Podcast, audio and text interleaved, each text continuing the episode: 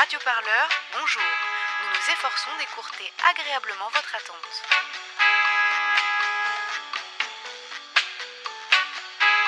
Pour plus d'informations révolutionnaires, merci de vous rendre sur le site radioparleur.net.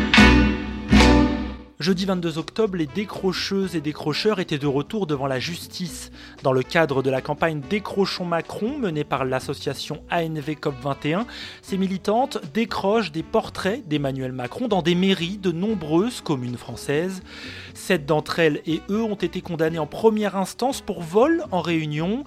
Ils passaient cette fois devant la Cour d'appel de Paris. Un procès qui oppose urgence climatique et respect du symbole présidentiel. Notre reporter Morgan Moal était présente à ce procès dans ce nouvel épisode de votre podcast L'actu des luttes. Bonjour à toutes et à tous. C'est fort, non?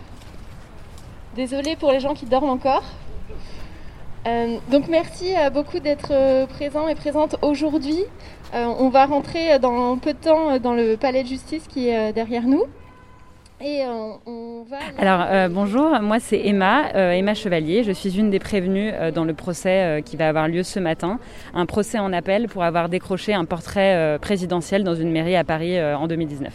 Et moi je m'appelle Félix et je suis également prévenu pour avoir décroché les portraits d'Emmanuel Macron dans les mairies du 5e et du 3e arrondissement à Paris. Alors euh, moi personnellement, le 21 février 2019, donc c'est le jour où on a lancé la campagne Décrochons Macron, j'ai fait partie des activistes euh, qui sont entrés dans la mairie du 5e arrondissement et qui ont décroché euh, ce portrait présidentiel. Euh, l'idée à travers cette action, c'était de dénoncer le double discours du, gouvernement. Euh, on a un président qui se targue d'être champion du climat, mais qui dans les actes euh, ne fait clairement pas assez. Et ça, c'est pas moi qui le dis, c'est le Haut Conseil pour le climat qui a épinglé la France et le gouvernement dans ses derniers rapports.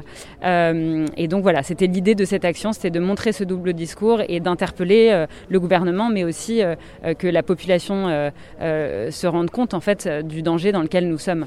Donc j'ai participé euh, aux mêmes actions les 21 et 28 février. J'ai décroché le portrait présidentiel avec Emma euh, le 21 février. Et euh, c'est vrai que quand on a lancé cette première action le 21 février, c'était une action en réaction à la réponse du gouvernement à l'affaire du siècle, donc une action en justice pour inaction climatique du gouvernement qui avait été soutenue par 2 millions de personnes. Et la réponse du gouvernement a été clairement tout va bien, on a les choses en main. Quel est l'enjeu de ce procès alors euh, l'enjeu aujourd'hui, on est, on est poursuivi pour vol en réunion. Donc en peine théorique, on risque jusqu'à 75 000 euros d'amende et 5 ans d'emprisonnement. Euh, l'année dernière, nous avons été condamnés, mais parce qu'on trouve que notre euh, action est légitime, on a décidé de faire appel. Un an après, comment vous appréhendez ce procès de manière aussi déterminée que la première fois. depuis un an, on a fait le bilan. Qu'est-ce qui a changé Qu'est-ce qui n'a pas changé? Le bilan a été rapide à faire. finalement, euh, l'hypocrisie d'Emmanuel Macron, euh, le double discours qui nous sert tous les jours à la télévision est le même.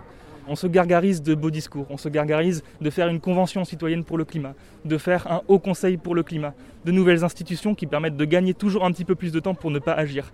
Oui, et alors nous, ça nous fait pas particulièrement plaisir d'être au tribunal et même de mener euh, ce genre d'action. En fait, si on pouvait faire autre chose de notre, de notre temps libre, évidemment, euh, on le ferait. Euh, c'est juste qu'aujourd'hui, on se sent en fait le devoir en tant que citoyen d'agir quand, en fait, démocratiquement, oui, il y a eu un président qui a été élu, mais justement, démocratiquement, et c'est le, le, pacte de la démocratie, c'est de faire ce pourquoi on a été élu, c'est de respecter ses engagements. Aujourd'hui, la France ne respecte même pas l'accord de Paris. Et donc, face à ça, eh bien, oui, on a désobéi. Euh, on a désobéi pour alerter, parce qu'on on a aussi, en tant que citoyen, peur pour notre avenir personnel aussi, euh, pour nos proches, pour notre famille. On a du mal en tant que jeune à se projeter euh, dans l'avenir. Et, donc voilà, il y a aussi un enjeu personnel. Donc dans quelques instants, on va, on va se rendre aux deux boulevards du Palais pour entrer dans le tribunal.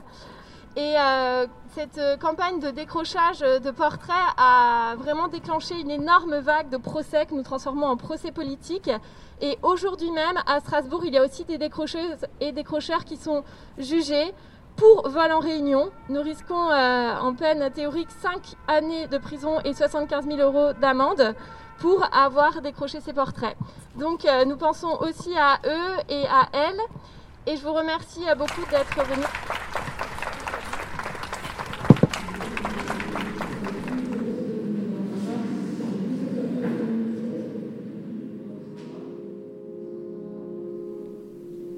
9h30, le procès en appel débute.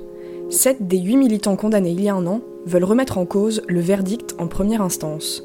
Celui d'une amende de 500 euros, il et elle souhaitent la relaxe. Chaque prévenu est appelé à la barre, ils commencent par reconnaître les faits qui leur sont reprochés. Étienne est le premier à passer.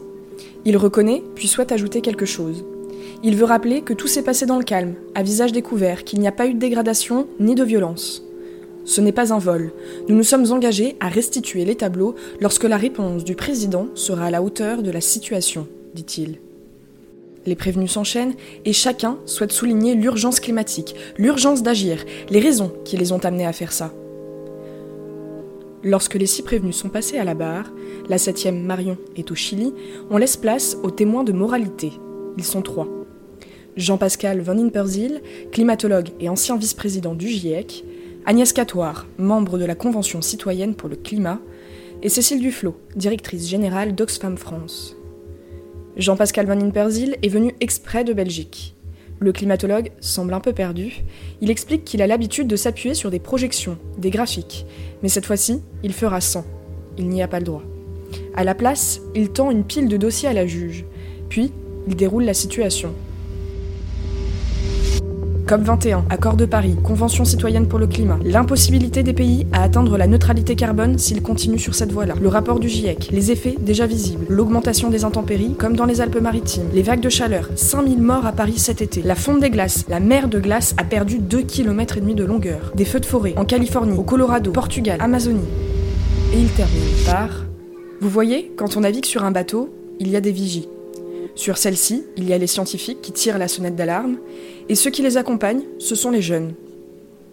Mais pour autant, l'avocat général n'est pas convaincu. Pour lui, nous vivons dans une société démocratique. Et de ce fait, la situation actuelle, le dérèglement climatique, ne suffit pas à justifier l'usage de la désobéissance civile et donc l'état de nécessité. Ce principe qui justifie un acte illégal si celui-ci est réalisé pour empêcher un dommage plus grave. Il demande donc la confirmation du jugement en première instance.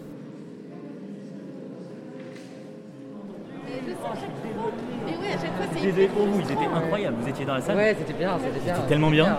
Incroyable. Je m'appelle Mickaël Ben David, je suis avocat au barreau de Paris.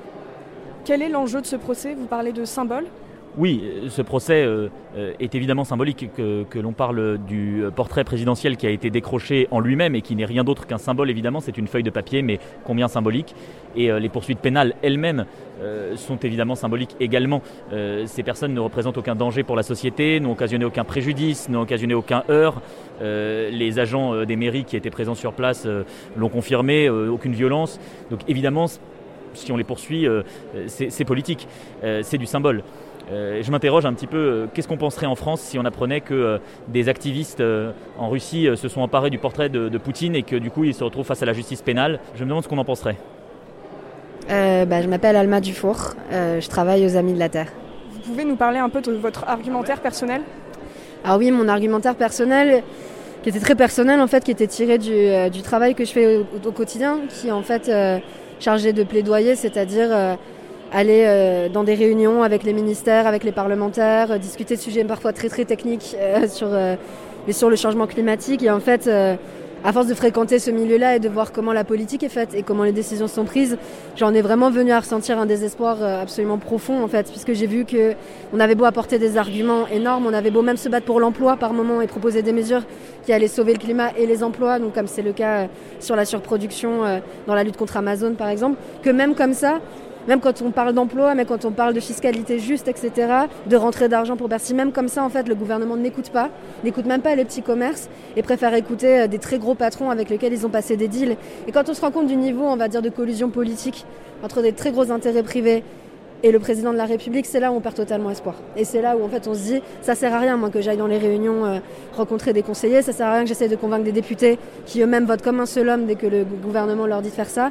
Donc à un moment donné, c'est ce délitement de la démocratie, comme l'a évoqué euh, Madame Duflot, qui pousse les gens à, à passer à ce genre de mode d'action, parce qu'en fait on n'arrive pas à se faire entendre autrement. Euh, comment sortez-vous de ce procès après trois heures? Est-ce que vous êtes content? Euh, ouais, je suis émue. Émue parce que les témoins ont été euh, excellents, parce que M. Hypercellé, qui est climatologue au GIEC, euh, s'est quand même mis à pleurer à la fin de, de son témoignage, parce que je pense qu'en fait, euh, on, est, on se sent moins seul aussi grâce, grâce à ces témoins, une ancienne ministre également. En fait, il y avait un vrai sentiment de, justesse de ce qu'on avait fait, de totale proportionnalité, totale légitimité, un vrai sentiment d'urgence que j'espère on a réussi à communiquer aux juges.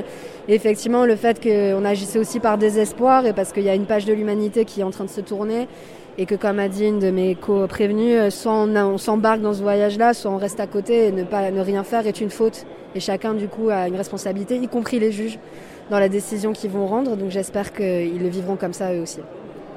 Les scientifiques tirent l'alarme depuis longtemps, euh, sont, trop peu écoutés et ce que les jeunes euh, font par, euh, par, leurs actions, du, moins tant qu'elles sont non violentes en ce qui me concerne, eh bien, c'est relayer le, message de scientifiques qui ne sont pas suffisamment écoutés, le relayer avec d'autres moyens, les moyens qui sont les leurs. Et si ça permet de, de faire bouger les choses, mais je pense que c'est tout à fait bienvenu, pour ne pas dire indispensable. Je m'appelle Jean-Pascal Van Yperseel, je suis physicien, professeur de climatologie et de sciences de l'environnement à l'Université catholique de Louvain en Belgique et j'ai été vice-président du GIEC de 2008 à 2015. Vous avez terminé votre, euh, comment dire, votre témoignage euh, en remerciant euh, les jeunes. vous sembliez assez ému. comment vous avez vécu ce, moment de, défense de ces jeunes-là ben oui, bon, c'est venu à ce moment-là, c'est pas quelque chose qu'on qu planifie évidemment, mais quand on, euh, quand on travaille comme moi depuis 40 ans sur le sujet euh, et qu'on a déjà euh, vécu beaucoup d'expériences et aussi beaucoup de, déceptions, de voir que, que, des jeunes prennent le relais en quelque sorte, oui, c'est émouvant, il faut l'accepter. Et donc euh, voilà, en toute humilité, j'ai voulu les remercier pour euh, le, le, geste qu'ils avaient fait euh, en essayant finalement de, de, porter encore plus haut le, le, message des scientifiques et du GIEC. C'est ça qu'ils ont fait. Nous sommes tous et toutes décrocheurs de portraits. Nous sommes tous et toutes décrocheurs de portraits. Nous sommes tous. Radio Parleur, le son de toutes les luttes. Écoutez-nous sur radioparleur.net.